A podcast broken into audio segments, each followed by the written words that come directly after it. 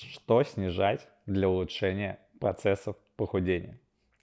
Чаще всего мы слышим, что бодибилдеры снижают количество углеводов. В кето-диете тоже снижается количество углеводов. Да, рекомендуется даже до 50 грамм углеводов. Но если у нас лишний жир, соответственно, снижать может надо жиры, а может быть вообще пойти по иному пути и снижать белки. Все эти вопросы мы обсудим в сегодняшнем подкасте. Это подкаст «Построй свое тело». И меня зовут Артем Апольницкий, я фитнес-тренер и нутрициолог. Раньше я строил ракеты, а теперь строю красивые тела. И начнем мы с последнего элемента, с белков. Белки являются строительным материалом в нашем организме. Но помимо этого они выполняют множество разных функций. Да, это и строительное, это и белковое, и различные составы аминокислот, которые будут впоследствии э, формироваться из новых белков. То есть белок выполняет множество и множество функций. И снижение его ниже рекомендуемой нормы, а это 1,4 грамма, 1,6 грамм на килограмма веса, может привести э, к различным негативным последствиям.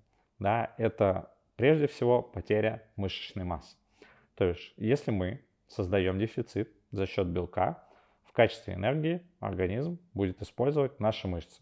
И мы потихоньку, потихоньку будем терять мышечную массу с бицепса, с наших ягодиц, с бедер и прочего. Поэтому бодибилдеры так тщательно следят за белком. Они готовы потреблять даже белок сверх нормы, лишь бы не потерять заветные набранные килограммы. Также и фитнесисты очень боятся потерять лишние килограммы, поэтому даже потребляют белок до 2, до 2,5 грамм. Но такие большие количества а, порций белка могут привести к различным негативным последствиям.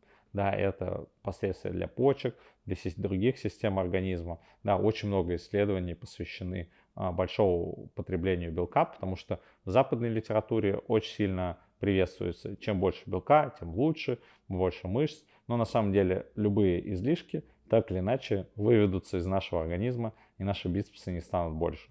Отсюда идет э, потребление протеиновых продуктов, шоколадок, различных добавок, э, БЦА и прочим. То есть все это белки, и потребление их сверх нормы, как минимум, не приведут ни к каким положительным последствиям, а в худшем случае могут привести к различным болезням и травмам. Но мы поняли, что снижать белки на диете мы не хотим. Теперь приступаем к жирам.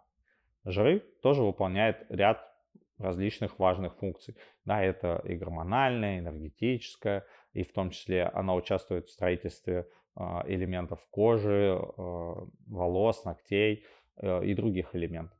И их снижение может привести к различным негативным последствиям для всего вышеперечисленного. Но если у нас есть лишний жир, то нелогично ли нам снижать количество жиров?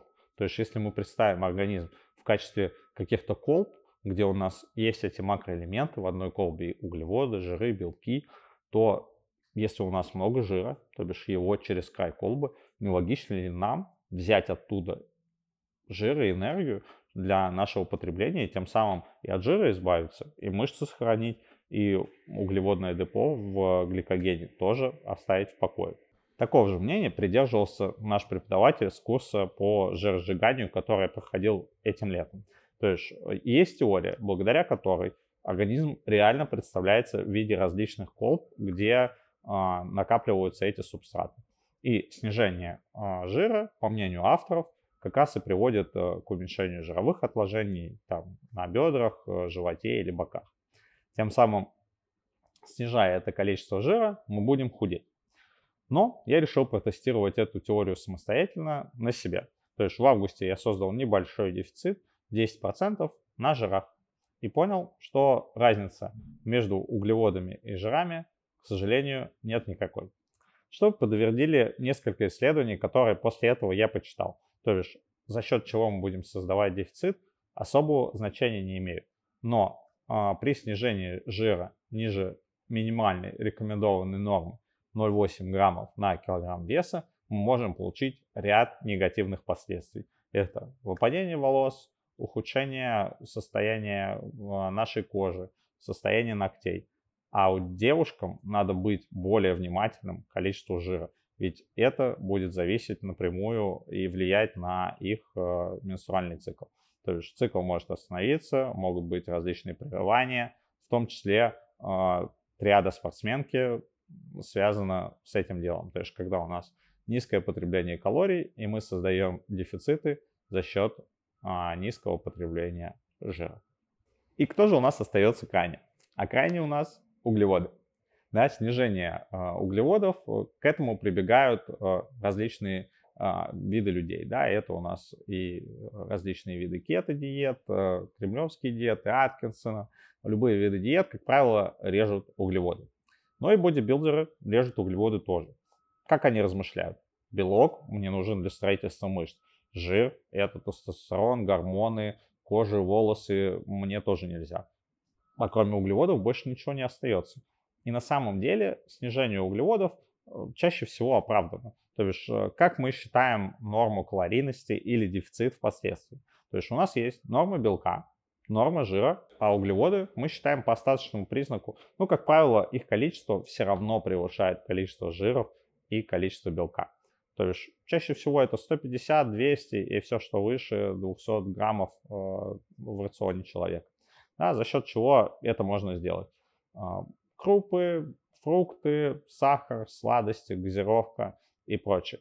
И если у нас нет никакого, никакой разницы между снижением жира и снижением углеводов, тогда зачем нам подвергаться дополнительным негативным последствиям, которые мы можем получить там при снижении жиров или снижении белка. Поэтому снижение э, углеводов в создании дефицита калорий, я бы сказал, это наиболее оптимальное решение. Да, но не стоит уходить в крайности. То есть как это делают э, кето-диетчики? Они снижают количество углеводов до 50 граммов э, в рационе человека и получают нереально быструю потерю килограммов. Да, может доходить там до 3 килограммов в неделю.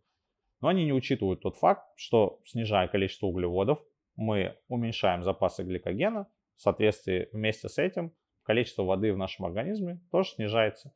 И первую потерю э, веса мы обеспечиваем за счет жидкости, которая сливается с нашего организма.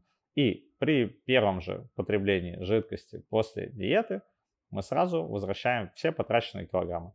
Я сам пробовал диету Аткинсона, соответственно, сидел и на кето-диете, но никаким положительным последствиям на самом деле это не привело. То есть как мы быстро худеем, сливаем воду, так же быстро все и обратно набираем.